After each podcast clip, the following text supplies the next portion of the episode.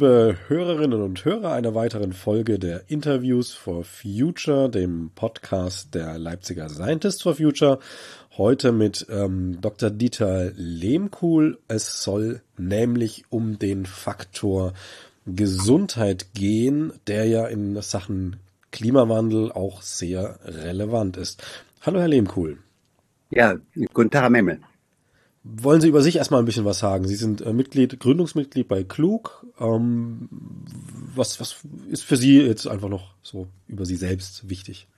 Ja, vielleicht die Herkunft. Also ich bin jetzt 79 Jahre, bin, alt im äh, bin Arzt im Ruhestand, war Facharzt für Psychiatrie äh, und Neurologie und Psychotherapie, äh, haben die letzten 20 Jahre im Gesundheitsamt ähm, des Bezirksamts Reinigendorf äh, äh, gelebt, äh, gearbeitet, ähm, komme eigentlich von der Sozialpsychiatrie her und war immer, was man so nennen kann, einen kritischen Mediziner, der einen Blick auf die Medizin hat, der sich nicht allein im kurativen äh, Handeln erschöpft. Äh, und zum Thema bin ich gekommen äh, 1900, nee, 2015 ähm, als wir gemeinsam mit anderen eine Initiative, eine Kampagne gestartet haben, um die ärztlichen Versorgungswerke, also die ärztlichen Pensionskassen dazu bewegen, dass sie ihre Kapitalanlagen klima- und umweltfreundlich anlegen. Und in dem Zusammenhang habe ich mich intensiver mit der Frage des Zusammenhangs zwischen Klimawandel und Gesundheit befasst. Und seit der Zeit ist es eigentlich das politische Thema meines Lebens. Um jetzt erstmal so einen groben Überblick zu kriegen, äh, welche gesundheitlichen Folgen, womit rechnet man da, was passiert schon und was wird dann noch auf uns zukommen? Vielleicht kann, darf ich vorausschicken, äh, dass wir uns ja nicht allein auf Klimawandel begrenzen und die Klimakrise, sondern wir sehen das im Zusammenhang mit auch der ökologischen Zerstörung, mit der Untergrabung der Grundlagen äh, unseres Lebens, äh, was wir als Planetary Health, das ist jetzt der internationale Begriff dafür, planetare Gesundheit bezeichnen, was einfach besagt, dass menschliche Gesundheit ganz entscheidend ist, auch von intakten und gesunden Ökosystemen. Oder in einem Begriff, äh, gesunde Menschen gibt es nur auf einer gesunden Erde. Äh, also insofern sind die äh, Einfluss, äh, äh, Einflussfaktoren vielfältig und betreffen nicht nur die Erderhitzung. Ja. Ähm, was den Klimawandel angeht, äh, sind die größten Auswirkungen erstmal, äh, also auch mit der Bio Ökokrise und der Umweltzerstörung, dass sie äh, die Bewohnbarkeit der Erde gefährden und auch die Grundlagen äh, für Gesundheit, von der wir leben.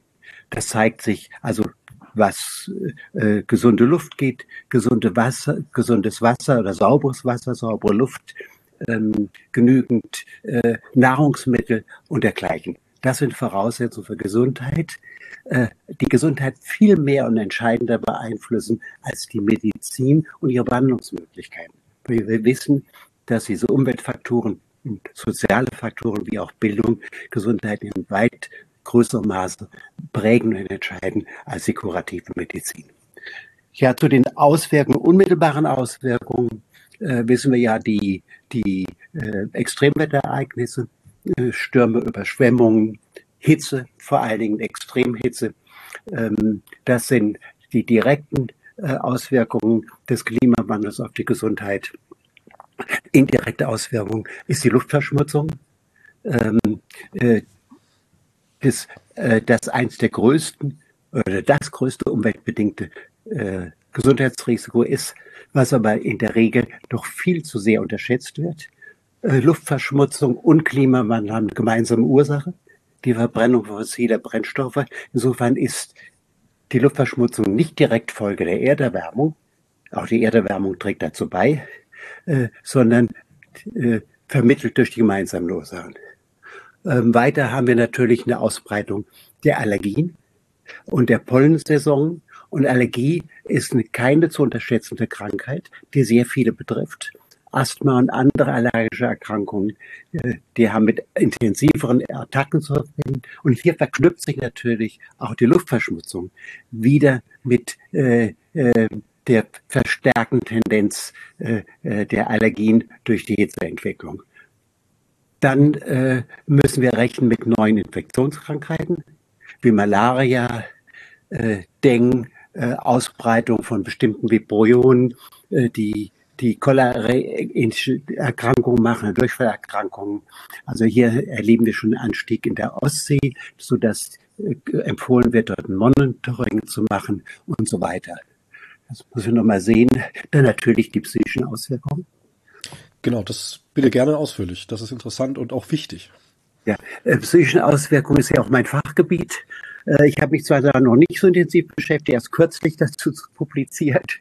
Äh, das ist jetzt inzwischen großes Thema, auch bei der Deutschen Gesellschaft für Psychiatrie und Nervenheilkunde, die äh, kürzlich äh, ein, ein Positionspapier dazu äh, veröffentlicht hat, dass das umfangreichste und ich würde sagen erstmal fortschrittlichste Positionspapier einer deutschen wissenschaftlichen medizinischen Fachgesellschaft überhaupt, ja. Und eine Erklärung dazu, ja. Äh, also die wesentlichen Faktoren sind natürlich, dass Extremwetterereignisse, äh, wo die mit Zerstörung einhergehen von äh, Lebensumwelten, wenn die Häuser zerstört werden, wenn es zum Berg, Abrutschen von Berghängen gibt, die, die, die Überschwemmungen ähm, und dergleichen, die traumatisieren ja auch und das sind eine psychische Belastung.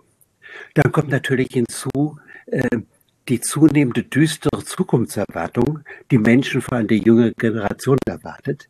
Und das drückt sich natürlich auch auf die Stimmung aus. Wenn man keine Lebensperspektive oder keine befriedigende Lebensperspektive für, mich, für sich sieht, dann gibt es natürlich das, die, die, die Öko-Anxiety oder die, die Angst vor äh, Umweltzerstörung, die auch sehr viele junge Menschen betrifft.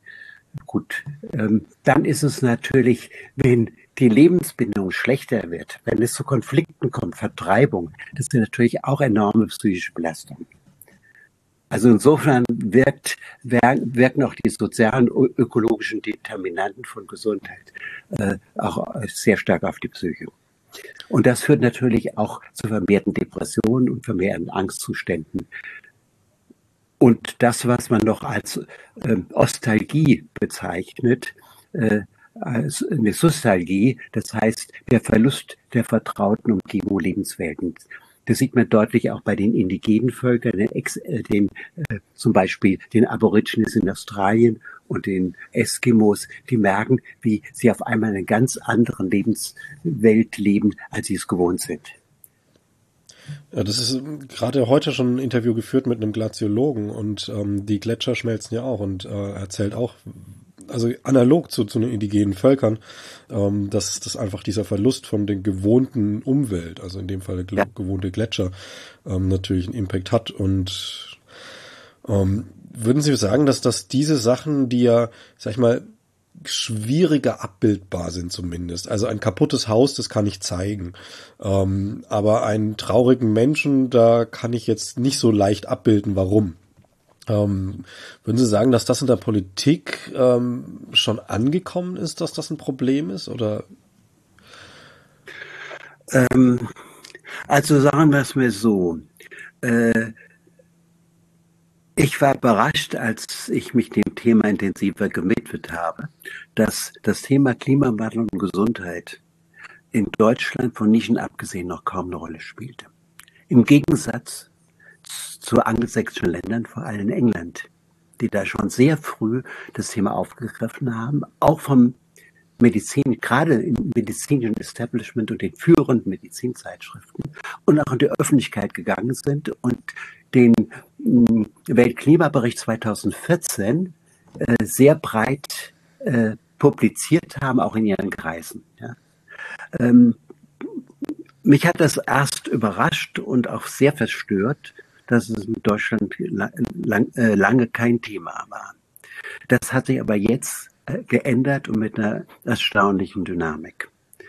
Ähm, Im Gesundheitswesen würde ich sagen, gibt es sowas inzwischen schon wie eine Meinungsführerschaft, was das Thema angeht. Sicher in unterschiedlicher Ausprägung. Es ist aber sicher noch nicht in der Breite und Tiefe so verankert, wie wir es wünschen, wie wir uns wünschen würden. Über die Dynamik können wir vielleicht später nochmal sprechen, äh, die dazu mhm. geführt hat.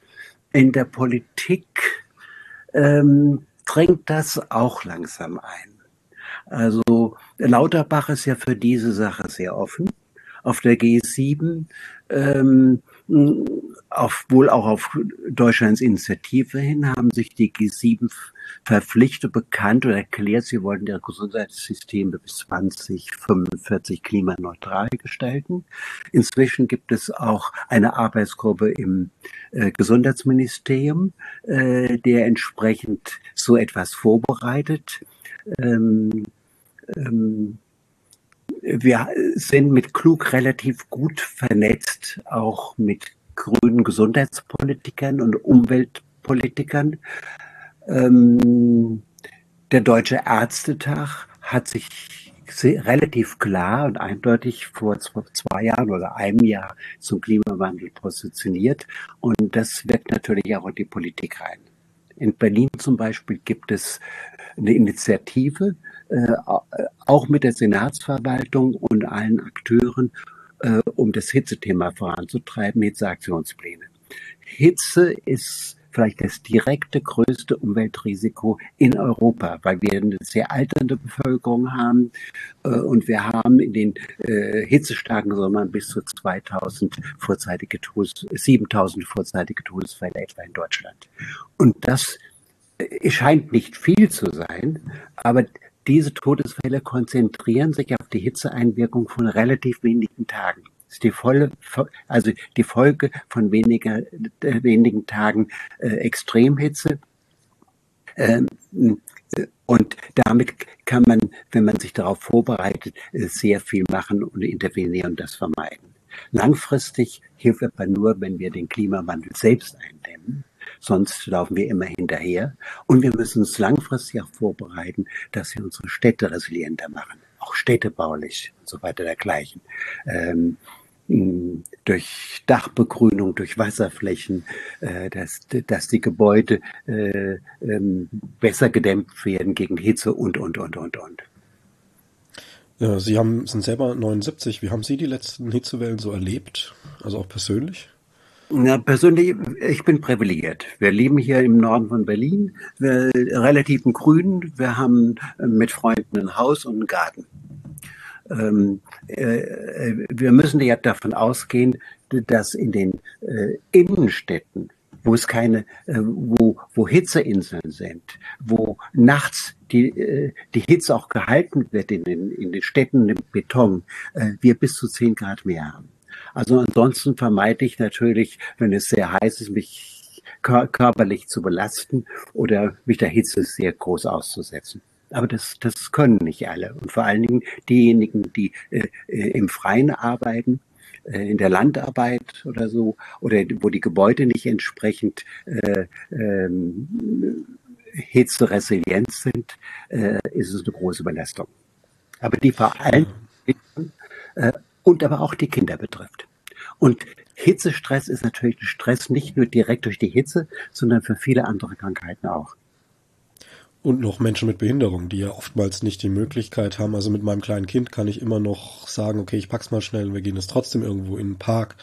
Ähm, das ist mit Rollstuhl im dritten Stock dann schwieriger, um es mal vorsichtig ja, auszudrücken. Das sind die vulnerablen Gruppen, natürlich auch die Pflegebedürftigen und die alleine zu Hause wohnen, äh, wo der, der Durstmechanismus nicht mehr so funktioniert, wo man eigentlich im Hitzeplan auch jemand äh, braucht, der sich darum kümmert. Also wir in Frankreich, die haben ja 2003 war, glaube ich, die große Hitzewelle, die äh, äh Europa oder Frankreich, bin ich mir sicher, 70.000 äh, Todesfälle gefordert hat. Und Frankreich hat daraus die Konsequenzen gezogen. Die haben einen relativ vorbildlichen Hitzeschutzplan, wo dann auch bei gewissen Stufen alleinlebende ältere Menschen zu Hause angerufen oder begleitet werden, äh, damit sie sich vor Hitze schützen oder geschützt werden können. Ja, ähm, Hitzeschutzplan ist ein gutes Stichwort. Die Leipziger Health for Future sind da ähm, recht umtriebig und versuchen auch der Stadt Leipzig immer wieder ähm, da, sag ich mal, unter die Arme zu greifen ähm, oder auch ein bisschen anzutreiben. Wie würden Sie das so deutschlandweit einschätzen mit Hitzeschutzplänen? Das, also Frankreich, haben Sie ja gesagt, ist auf einem guten Weg oder hat da schon viel gemacht. Deutschland hinkt hinterher oder passiert da was? Und wie kann man vielleicht auch dafür sorgen, dass mehr passiert? Also es, äh, es ist äh, Thema. Äh, es gibt ja schon, wie heißt die Konferenz, also die Bundes, also eine Abstimmung äh, der Gesundheitsminister.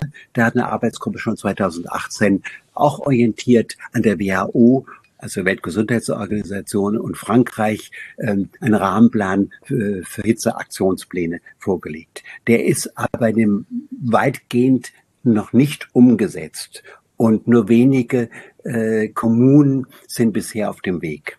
Berlin ist jetzt seit einem Jahr oder seit einem halben Jahr hat sich eine Initiative gestartet und es gibt auch die äh, Bund, die Gesundheitsministerkonferenz vor zwei Jahren, 2020 oder 2021, die hat das auch in ihrem äh, Aktionsplan Klimawandel und Gesundheit oder Erklärung Klimawandel und Gesundheit ähm, als einen Punkt genannt.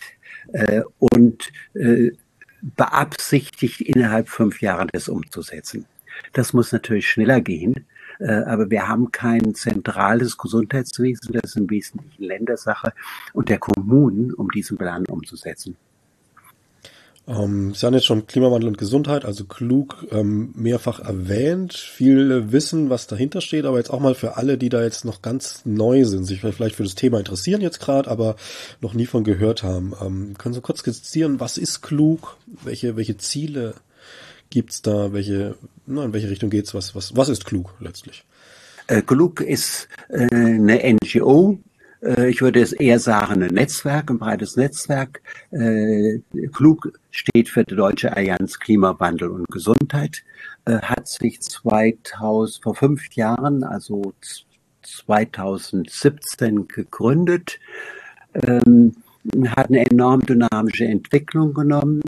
Ähm, die Handlungsfelder, also womit man sich befasst, ist die Zusammenhänge, über die Zusammenhänge zwischen Gesundheit und Klimawandel oder planetare Gesundheit aufzuklären. Wir haben also bald gesehen, wir müssen über die Klimawandel oder eher dahin zur Klimakrise hinausgehen äh, und das weiterfassen.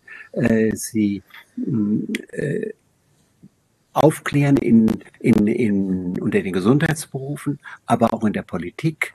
Äh, sie will Einfluss auf die Politikgestaltung nehmen, also das wird Engler Advocacy nennen. Äh, sie will den Gesundheitssektor äh, für das Thema mobilisieren also die Ärztekammern, die Fachgesellschaften und so weiter. Ähm, und setzt sich ein für ein klimaneutrales Gesundheitswesen.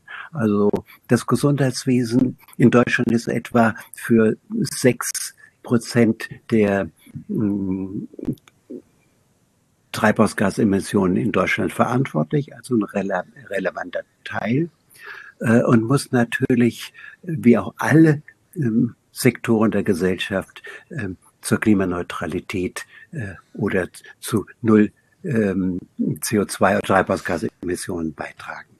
Ähm, das ist bisher noch nicht der Fall. Ähm, wir haben ja die Sektorziele für Wirtschaft und so weiter, aber wir brauchen auch eigene Sektorziele äh, für hm, das Gesundheitswesen. Die Bundesärztekammer hat schon gefordert, dass das deutsche Gesundheitswesen bis 2030 klimaneutral werden soll. Jetzt kann man natürlich äh, die Engländer ist der erste Gesundheitsdienst der Welt, äh, der bis 2038 klimaneutral werden will und inklusive der erweiterten Emissionen der Lieferketten und auch der, der Wege zum Krankenhaus äh, bis 2042 oder 43, glaube ich. Das ist sehr ambitioniert, ist der erste, der das nicht nur als Absicht hat, sondern der sich auf den Weg macht. Dort haben inzwischen alle Krankenhäuser oder Versorgungsinstitute sind jetzt auch verpflichtet gesetzlich und haben das inzwischen auch schon einen äh, Plan zu machen, wie sie das Ziel für sich erreichen wollen. Und so ähnlich muss das bei uns auch gehen. Dabei ist zu berücksichtigen, dass der Gesundheitssektor selbst nicht so viele Emissionen verursacht, sondern die größten etwa zwei Drittel oder 60 Prozent über die Lieferketten kommen also von Produkten, Medizinprodukten von außerhalb, wo der direkte Einfluss nicht so gering ist. Da ist interessant, dass die Engländer sagen, auch die Lieferanten müssen bis 2027 Pläne vorlegen, die unseren Klimaneutralitätsplänen entsprechen, sonst lassen wir uns von ihnen nicht mehr beliefern. Die haben erst gedacht, die meinen das nicht ernst. Aber innerhalb von ein, einem halben bis einem Jahr haben die größten Lieferanten fangen an, sich anzupassen. Okay, also ähm, weil Sie jetzt immer wieder auf England zurückkommen, was gibt's da konkrete Gründe dafür, dass England da so eine Vorreiterschaft hat? Oder hat sich das eher zufällig dahin entwickelt? Also für mich war, ich sage es jetzt einfach auch in der Sozialpsychiatrie, mhm. England das Mekka. Das ist aber schon lange her, 40, 50 Jahre, wo wir in Deutschland sehr viel gelernt und profitiert haben, wie man äh, eine gemeindenahe psychiatrische Versorgung sinnvoll äh, gestalten kann. Äh, äh, und äh, England hat natürlich eine größere Public Health Tradition, also im öffentlichen Gesundheitswesen. Ähm, äh, England hat schon seit zweiter, England ist Vorreiter in Europa im Klimaschutz von der Politik her. Das ist eindeutig so. Also Deutschland äh, wird gerne als Vorreiter bezeichnet, ist es aber nicht wirklich. Die haben schon seit 2008 ein äh, Klimagesetz, was bei uns erst 21, glaube ich, kam, äh, das auch Sektorziele schon vorgeschrieben hat. Zwar nicht für das Gesundheitswesen, aber das Gesundheitswesen hat sich dort auch schon daran orientiert. Wir haben dann eine Sustainably Healthcare Unit, also nachhaltiges Gesundheitswesen gegründet, die die Institutionen berät. Und der britische Gesundheitssektor hat seine eigenen Emissionen, also die Scope 1 und Scope 2 Emissionen, äh, seit 2010, glaube ich, um 30 Prozent reduziert, wenn sie bei uns sicher in dem Zeitraum noch gestiegen sind. Ja. Und wir haben leider bei uns keine ausreichende Datenlage dazu. Also man könnte sich von England zumindest methodisch einiges abschauen. Ähm, ja. Und dann spielt natürlich eine Rolle, dass die, äh, die führenden Zeit, weltweit führenden Zeitschriften, British Medical Journal und Lancet, das Thema Klimawandel und Gesundheit sehr proaktiv auf die Agenda gesetzt haben. Und natürlich mit Englisch als Weltsprache. Das ist ja natürlich auch nochmal ein ja. Aspekt ja. wahrscheinlich. Ähm, wie ist das dann bei in Deutschland mit Klug und der Entwicklung? Also wir hatten ja schon ein bisschen die Ziele und, und was Klug eigentlich ist, aber wie, wie hat sich das, wie kam es überhaupt zu der Gründung und, und wie ist ähm, das, wie ist dann die Entwicklung so weitergegangen, wenn Sie da mal so ein bisschen was Geschichtliches quasi erzählen können. Ja, mache ich gerne, weil ich es ja auch erlebt habe und auch in bescheidenen Maßen mitgenommen habe. Äh, also wie gesagt, äh, Startpunkt war 2015 die Kampagne bei den Ärzten in Pensionskassen. Ähm, erst auf der Berliner Ebene und dann auf der nationalen Ebene, wo äh, wir alle Versorgungswerke adressiert haben. Und dann war eigentlich uns schon klar, es gab natürlich Akteure, hier zum Beispiel, Health and Environment Alliance, Europe, das Dachverband äh, von ähm, umweltmedizinischen Gruppen, ja. Ähm, die waren auch mit dem Boot. Die haben aber auf der europäischen Ebene das Thema gesetzt. Aber wir hatten auch äh, deutsche Vertreter, ja. Ähm, da war uns bald klar, wir müssen so etwas wie in England, äh, die UK, äh, äh, Health Alliance und Climate Change, also ein großer Dachverband, wo äh, äh alle großen wissenschaftlichen Fachgesellschaften vertreten sind, äh, das British Medical Journal, der Lancet, ähm, die Nationale Ärztekammer ähm, und auch die Pflegeverbände. Also sie haben eine große Wirkung, weil sie etwa über 600.000 Angehörige des Gesundheitswesens vertreten. Äh, das war immer ein Stück mein Vorbild, in diese Richtung zu kommen. Es war uns klar und es gelang uns dann irgendwie nach drei Jahren endlich äh, dann ähm, klug zu gründen, wobei eine Rolle spielte unser Vorsitzender eigentlich als Moderator dahin äh, kam und der dann sagte, äh, wirklich einen Push gegeben hat, sagt, ihr seid divers, ihr seid engagiert, ihr habt eine gute Stimmung, eine gute Kultur, jetzt ist der Zeitpunkt zu gründen. Und das war der Kickoff, nachdem wir ein, zwei Jahre lang immer strategisch überlagen, überlegt haben, wie bringen wir das auf den Weg. Und das hat eine sehr dynamische Entwicklung genommen.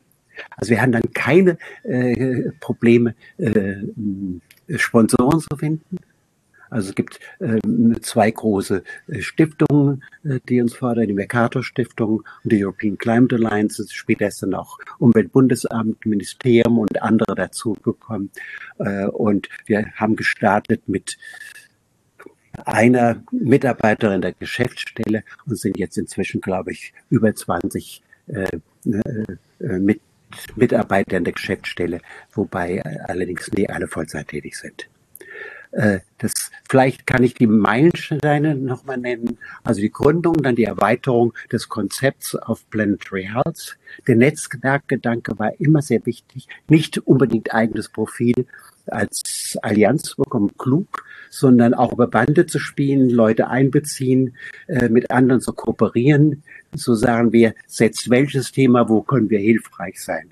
Und die Meilensteine waren dann, glaube ich, ein Jahr später, also 2019, kurz vor der großen Klimademonstration äh, weltweiten, äh, haben wir dann die Gründung von Health for Future initiiert als Basisbewegung, die inzwischen über 60 oder 70 Ortsgruppen hat, darunter auch in Belgien und der Schweiz, die dann auf lokaler Ebene je nach eigenen Vorstellungen das Thema setzen. Und die koordiniert, ko koordiniert werden, unterstützt werden von Klug. Ähm, zweite wichtiger Meilenstein unter vielen die, war dann die Gründung der Planetary Health Academy direkt als Corona begann, weil wir sagen, wir müssen auf andere Wege die Menschen erreichen. Also es war eine virtuelle Veranstaltung, ähm, hauptsächlich junge Menschen sich beteiligt haben und die insgesamt auf dem Höhepunkt, glaube ich, 3000 registrierte Hörer hatte ähm, und äh, die inzwischen auch international gegangen ist, also auch international Zuspruch hat und internationale Referenten. Ein weiterer Meilenstein war dann die Koordinierung des Lancet Countdown, also der, die Lance, der Lancet, diese englische Fachzeitschrift, macht jährlich seit etwa sieben, sechs, sieben Jahren einen Bericht über den Zustand der Welt, was Gesundheit angeht, im Kontext mit Klimawandel.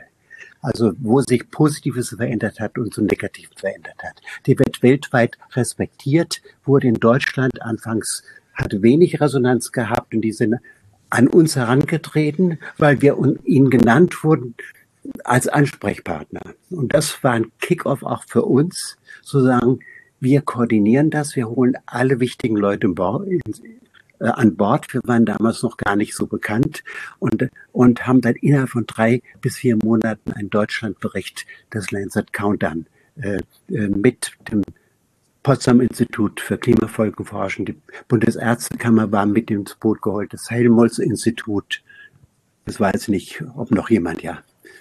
Also das waren weitere und dann, äh, dass es uns gelungen ist, mit ähm, Abgeordneten des Deutschen Ärztetags äh, das Thema dann 2019 auf die Tagesordnung zu setzen, wo der Deutsche Ärztetag einen Beschluss gefasst hat, das zu einem Schwerpunktthema 2020 zu machen. Das hat sich durch Corona dann verzögert und hat dann 2021 stattgefunden. Und das war zumindest für das Thema, was den Deutschen Ärztetag angeht, ein Durchbruch. Also Ärztinnen und Ärzte sind ja für, für Menschen oftmals ähm, Vertrauenspersonen. Also da geht es um die eigene Gesundheit. Ähm, es gibt ja auch solche Konzepte wie, wie die Klimasprechstunde, wo dann tatsächlich Klimathemen auch in der Sprechstunde behandelt werden, soweit sie ähm, verknüpfbar sind. Ähm, wie, ist, wie, ist, wie ist das so? Also wie hat Klug dort auch vielleicht von der Entwicklung her, aber auch der heutige Stand ähm, Einfluss ähm, auf die Ärzteschaft, ähm, um dann eben wiederum indirekt auch die Patienten zu erreichen? Ähm, also einmal haben wir eine ganze Reihe Mitglieder. Also das Konzept bei uns, wir wollen keine, wir wollen nur aktive Mitglieder. Das wird nicht formal geprüft, aber wir senden deutliches Signal, wir wollen äh, Leute haben. Äh, andere können finanziell unterstützen als Fördermitglieder, aber wir wollen selbst Mitglieder haben, die für sich sagen, das ist ein äh, Thema, das ich aktiv setze. Da sind keine Vorgaben aber das ist die Erwartung. Ja. Ähm, dadurch haben wir eine Reihe Ärzte. Wir sind vertreten in Fachgesellschaften. In den Fachgesellschaften ist das Thema jetzt äh, zunehmend. Also früher gab es bis auf, glaube ich, den äh, Bund der Studierenden, Medizinstudien in Deutschland noch keine äh, ärztliche oder Gesundheitsorganisation, die sich um Klimawandel positioniert hat. Und seit etwa 2017 äh, werden die immer zahlreicher. Das Thema ist auf Kongressen äh, präsent. Der Deutsche Internistentag vor einem Jahr hat, glaube ich, mit Klimawandel als ein Schwerpunktthema gehabt und das auch über Pressekonferenzen sehr gut kommuniziert. Auch mit der Frage der Medizinethik, vielleicht können wir dazu auch noch mal kommen, ja. Also es Fahrt auf. Es ist sicher aber noch eine Minderheit, aber was, ich vorhin gesagt ist Mainstream. Ja, wir haben Konzepte für äh, vor allem ein Kollege von uns für eine Klimasprechstunde entwickelt. Ja, die, die wird auch zum Teil beforscht. Also Klimasprechstunde heißt, man muss das gar nicht Klimasprechstunde nennen. Es gibt ja auch äh, im Präventionsgesetz und der Gebührenordnung eine Beratung, Gesundheitsberatung die, glaube ich, ein Arzt, ich weiß nicht genau, einmal jährlich auch abrechnen kann. Und das kann er nutzen, um ges über gesunde Lebensstile äh, zu sprechen. Und da haben wir ja noch gar nicht gesprochen. Und gesunde Lebensstile sind in der Regel auch gut für den Klimaschutz. Also er braucht noch nicht mal Klimaschutz zu erwähnen, aber er kann es auch als Vehikel, kontextarm wirklich nutzen und sagen, wenn Sie das tun, tun Sie auch was äh, äh, für den Klimaschutz. Und Leute, die sehr sensibel und offen für Klimaschutz sind, das, begrüßen das auch, zum, dass, dass das auch adressiert wird.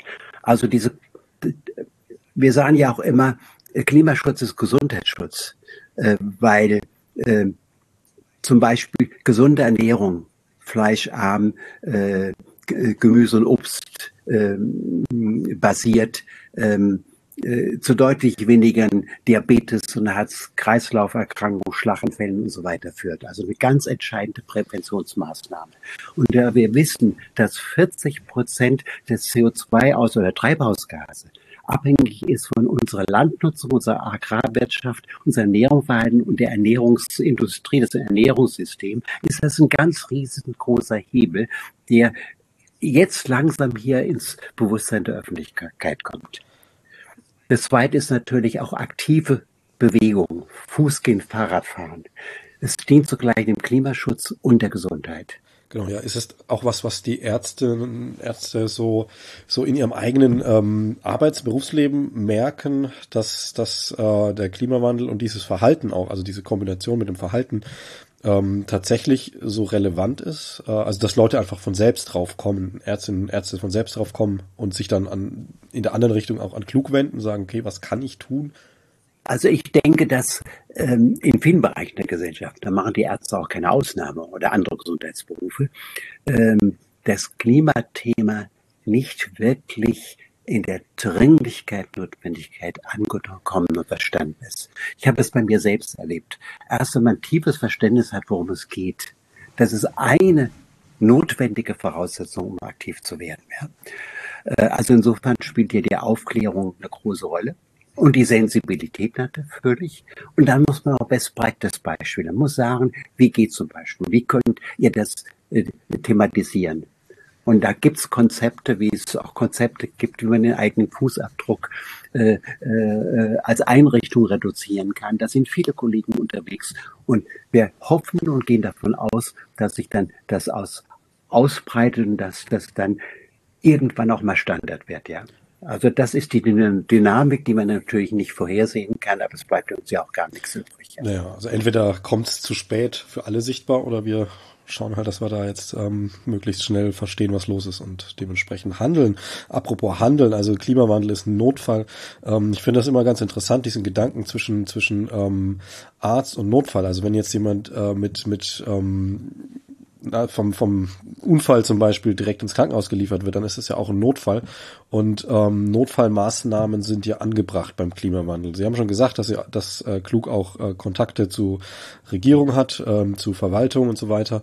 Ähm, ist das vielleicht auch eine Brücke, wo Ärztinnen, Ärzte, Mediziner im Allgemeinen nochmal anders gehört werden, weil die auch aus einer eigenen Erfahrung sagen können, Moment mal, wir haben einen Notfall und eine Notfallmaßnahme, ähm, passiert in diesen und jenen, jenen Bedingungen, hat diese und jene Bedingungen zugrunde. Und dass diese Maßnahme, die Sie jetzt gerade vorschlagen, ist keine Notfallmaßnahme. Schön, dass Sie ansprechen, weil das ja auch das Narrativ angeht, ja.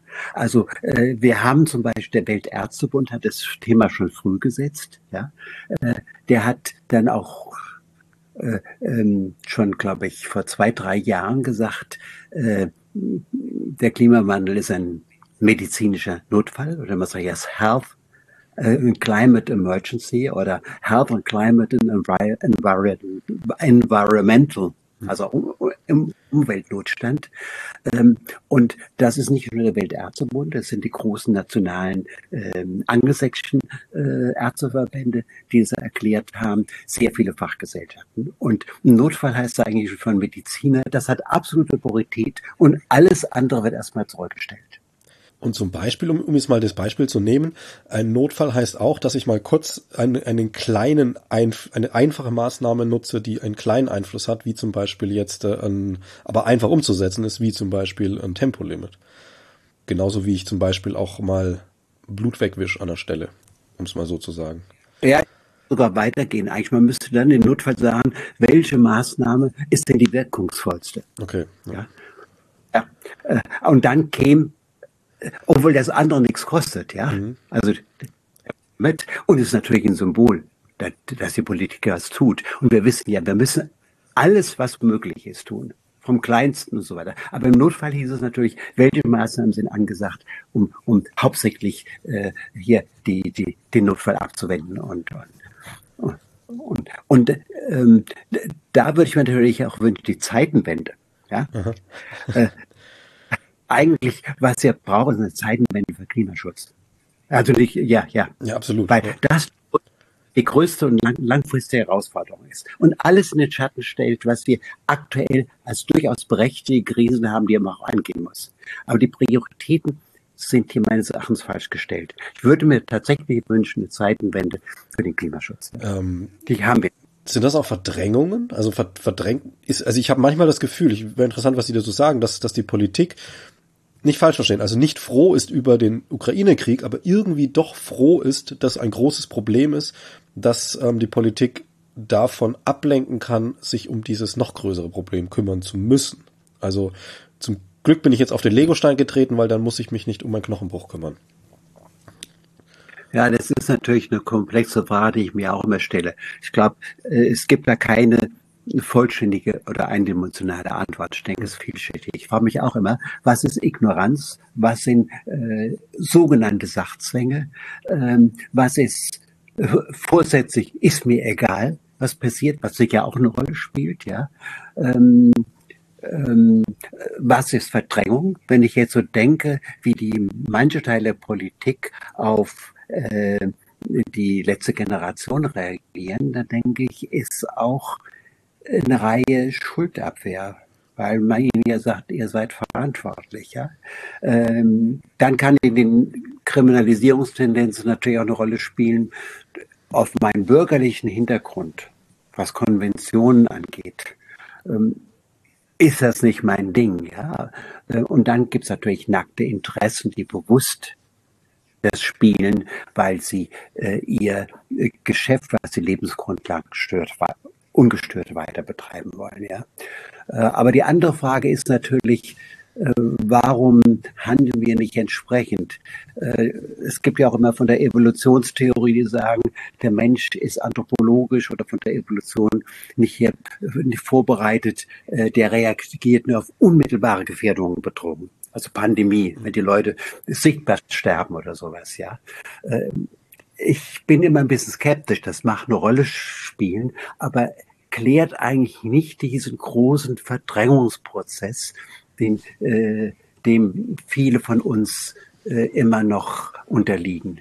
Denn wir haben ja auch als einzigartige Spezies unseren Verstand, unseren Intellekt und die technologische Entwicklung, um Dinge auch zu begreifen. Und dass äh, ein solcher Verdrängungsmechanismus angesichts dessen, was uns die Wissenschaft schon seit 40, 50 Jahren eindeutig sagt, kann meines Erachtens nicht allein dadurch erklärt werden.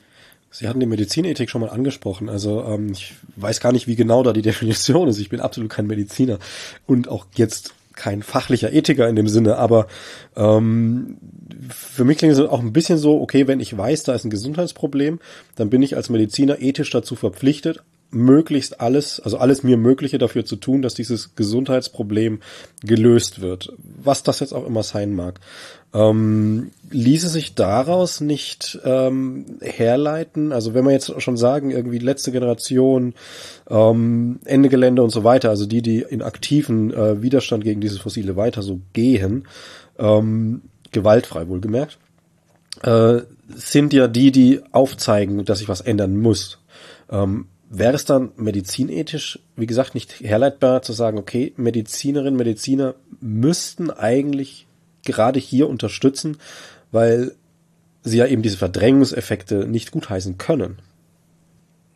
Ja, also es ist eine interessante Frage, auch für mich. Äh, äh, die Medizinethik oder ärztliche oder die Gesundheitsberufe angesichts des Klimawandels äh, anders zu interpretieren. Es gibt ja auch von Klug-Mitarbeitern und anderen renommierten einen Appell im Lancet veröffentlicht, die von hm, einer Planetary Health Ethik sprechen, ja, für einen neuen Eid ein Health Act, der auch die Umweltrisiken für die Gesundheit mit einbezieht. Wir haben auch in der Berufsordnung, Musterberufsordnung der Ärztekammer, heißt es, Aufgaben der Ärzte ist neben dem üblichen als zweiter Absatz und an dem Erhalt der natürlichen Lebensgrundlagen, soweit sie Gesundheit betreffen, mitzuwirken. Hier gibt es einen eindeutigen Auftrag, das mit einzubeziehen. Und dann gibt es natürlich als einen der Grundpfeiler der medizinischen Medizinethik nicht Schaden zuzuführen. Und auch von daraus lässt sich das auch alles ableiten. Das ist bisher noch nicht kodifiziert, äh, aber auf dem DGIM-Kongress hat eine Medizinethikerin gesagt, es war ja früher immer noch so, das sind politische Fragen, äh, die betreffen uns nicht. Äh, das ist, glaube ich, jetzt vom Tisch. Die Medizinethikerin hat gesagt, es ist sogar die Pflicht ein, ein Verstoß gegen die ärztliche Ethik, mit diesen Grundlagen nicht zu beschäftigen. Und das führt zu einem neuen Sound. Die Ärzteschaft war früher sehr konservativ und alles, was mit Politik scheinbar zu tun hatte, hat sie abgewehrt, weil es nicht im ärztlichen unmittelbaren Gesundheitsbezug hat. Und das kann man jetzt nicht mehr leugnen. Sogar Richard Horton, der Chef des Lancet, der Herausgeber, hat in der Videobotschaft vor zwei Jahren so gesagt, sei die Pflicht jedes Angehörigen der Gesundheitsberufe, sich mit allen friedlichen Mitteln des zivilen Ungehorsams für den Erhalt der Erde einzusetzen. Und auch Lancet und British Medical Journal in Editorials stützen in ähnlicher Weise äh, diese Agenda. Jetzt haben wir wo wir das Interview führen, ist jetzt Mitte Januar, also kurz nach, also Mitte Januar 2023, kurz nach ähm, der großen Demo in Lützerath und auch der, naja, durchaus ordentlichen äh, polizeilichen Reaktion oder auch staatlichen Reaktion darauf. Ähm, meinen Sie, dass, dass das ist ja durch die Weltpresse gegangen, also natürlich auch in Deutschland durch die Presse. Meinen Sie, dass diese diese Mischung aus aus aus ähm, aktiven, aus Demonstration und ähm, Überreaktion des Staates da auch nochmal den Blick für die Zukunft weiter schärfen kann, dass, dass ähm, dieses weiter so, dass man sich da nicht mehr mit abfinden darf. Also ich möchte ein Beispiel vielleicht bringen. Ähm, Omas gegen Rechts ist eine Organisation, das sind, sind, sind ähm, ältere Leute, die sich gegen Rechtsradikalismus engagieren und die haben Bilder gezeigt von, von ich glaube, Oberschenkel war es ähm, und, und, und Oberarmen von, von ihren Enkeln, die dort auf der Demo waren und ähm, das sah nicht schön aus. Also das macht ja auch was mit den Leuten. Also äh, ich denke, äh, Lützerath äh, wird hoffe und glaube, dass das unsere Agenda stärken wird. Ähm, das Symbol ist ja ziemlich klar, dass einem Geschäftsmodell eines großen Konzerns Vorrang gegeben wird viele Klugmitglieder waren in Lützerath, ich selbst auch. Äh, Klug selbst hat noch am Vortag äh, eine Erklärung abgegeben, die innerhalb von fünf Stunden äh, 350 Angehörige der Gesundheitsberufe unterzeichnet haben die auch, so wie ich äh, erfahren habe, in sozialen Medien äh, relativ häufig geteilt wurde. Ähm, ich denke, es gibt einen Schub. Wir hören, dass gestern der UN-Generalsekretär Guterres die äh, fossile Industrieunternehmen hart angegangen hat, dass ihr Geschäftsmodell nicht übereinstimmen würde mit dem Survival, mit, der, mit dem Überleben. Er sprach von Greenwashing und von der Abhängigkeit, wie wir es ja auch tun, eine Abhängigkeit von den fossilen Energien, abhängig im Sinne von der Sucht, ja. Also ich denke, insofern kriegt das Thema noch mehr Drive äh, und es hat auch noch mal den, glaube ich, die in Lützerath. Es war kein Spaßgeschichte, ja. Ich war zwölf Stunden unterwegs. Ja, ja, der Schlamm und alles. Ne? Das Wetter war auch nicht schön. Nochmal Energie gegeben. Hat noch mal Momentum gezeigt. Und auf der Rückfahrt habe ich gesehen, im Zug gab es so ganz tollen Gesprächen. Man konnte unterscheiden, wer schon schmutzige noch schmutzige Schuhe hatte, der Lützerath gewesen. Und es gab interessante Unterhaltungen, ja. Also das, was auch das Gemeinschaftsgefühl gestärkt hat, ja. Und das ist, glaube ich, offensichtlich. Äh, aber vielleicht noch ein Punkt scheint mir wichtig, der mir jetzt auch klar geworden ist. Äh, auch unser Rechtsrahmen ist überhaupt nicht auf das, was uns erwartet, vorbereitet. Die Verfasser, die Väter und Mütter unseres Grundgesetzes wussten noch nichts von der Klimakrise und der Umweltkrise. Und deswegen ist das auch nicht äh, in dem Rechtsrahmen geregelt. Und wir, es gibt ja jetzt Ansätze mit dem Ökosit-Gesetz und auch ein Staatsrechtler in München, Kersten heißt er, glaube ich, der von einem ähm, Umwelt, glaube ich, äh, Grundrechten spricht, dass die Natur einen eigenen Rechtsstatus gibt und dass es auch ein Grundrecht für eine, in, für eine äh, ähm, glaube ich, Umwelt Integrität, die auch von Staatsseiten geschützt werden muss. Also insofern denke ich, muss man die rechtliche Auseinandersetzung sehen, dass unser Rechtssystem dafür noch nicht entwickelt ist. Das Bundesverfassungsrecht hat den ersten Schritt gemacht, aber wenn man es unter dieser Perspektive sieht und man auch einen Blickwinkel macht und sagt, wessen Interessen werden eigentlich mit Gewalt geschützt? Die Interessen von einem Unternehmen, das äh, unser Überleben gefährdet werden mit staatlich legitimierter Polizei geschützt. Also das bringt dann nochmal einen anderen Blickwinkel drauf, damit man nicht zu leicht äh, äh, den Diffamierern äh, oder dass man die Perspektive weitet, was da wirklich passiert. Nochmal so, so zur Gesundheit wieder zurück. Also ähm, man könnte jetzt natürlich noch ganz viele Themen aufmachen. Ich merke auch, Sie würden jetzt nicht Nein sagen. Ich weiß nicht, wie ihr, ihr, ihr ähm, was, was Ihr Kalender heute sagt, aber ansonsten könnte man, glaube ich, viele Stunden lang machen. Ähm, will jetzt aber auch nicht. Ja, die müsste ja auch mitgenommen werden. Ja, genau. ähm, dementsprechend würde ich jetzt einfach nochmal so einen offenen Slot machen. Also wenn Sie noch Ihnen noch was, was wichtig ist, es kann kurz sein, es kann lang sein, es können auch zwei, drei Dinge sein. Aber wenn Sie noch was haben, was Ihnen, was Sie jetzt hier mit reinbringen wollen, ähm, bitte gerne. Vielleicht das Einzige, was wir im Vorbild auch besprochen haben, was können eigentlich Leute tun? Das ist natürlich auch ein Großthema, aber ich will kurz sagen, jeder ähm, sollte aktiv werden, ähm, möglichst äh, einmal im, im eigenen Verhalten, was den Lebensstil angeht, im Umfeld darüber reden, ähm, sich sachkundig machen, ähm, dann sich zusammentun mit anderen, weil das stärkt, Mut macht, ähm, auch der Klimadepression entgegenwirkt, äh, dann versuchen am eigenen Arbeitsplatz zu sagen, was können wir dazu beitragen? Dann, äh, ich bin überzeugt, dass inzwischen in medizinischen Institutionen man immer Bündnisgenossen, die offen für das Thema sind, sich zusammenschließen und sehen, wie man in dieser Institution vorankommen kann. Klug Unterstützer gerne oder House for Future oder sich einer dieser Gruppen an, anschließen. Und dann natürlich ist der, das, der, der äh, Handabdruck da, also der politische Handabdruck, äh, ganz entscheidend, politisch aktiv zu werden, in dem Rahmen, den man, der zu einem passt, äh, um äh, die Klimaagenda voranzutreiben, denn wir wissen, das individuelle Verhalten ist etwa nur zu 20 Prozent für das äh, notwendig und 80 Prozent erfordert strukturelle Maßnahmen, die durch den Einzelnen, weil der Einzelne nur einen begrenzten Spielraum hat, sein eigenes Verhalten so zu ändern, dass es klimakompatibel ist. Ja, Herr Limkohl, dann danke ich herzlich fürs Gespräch. Ja, ich danke Ihnen, Herr Möbel. Hat Spaß gemacht.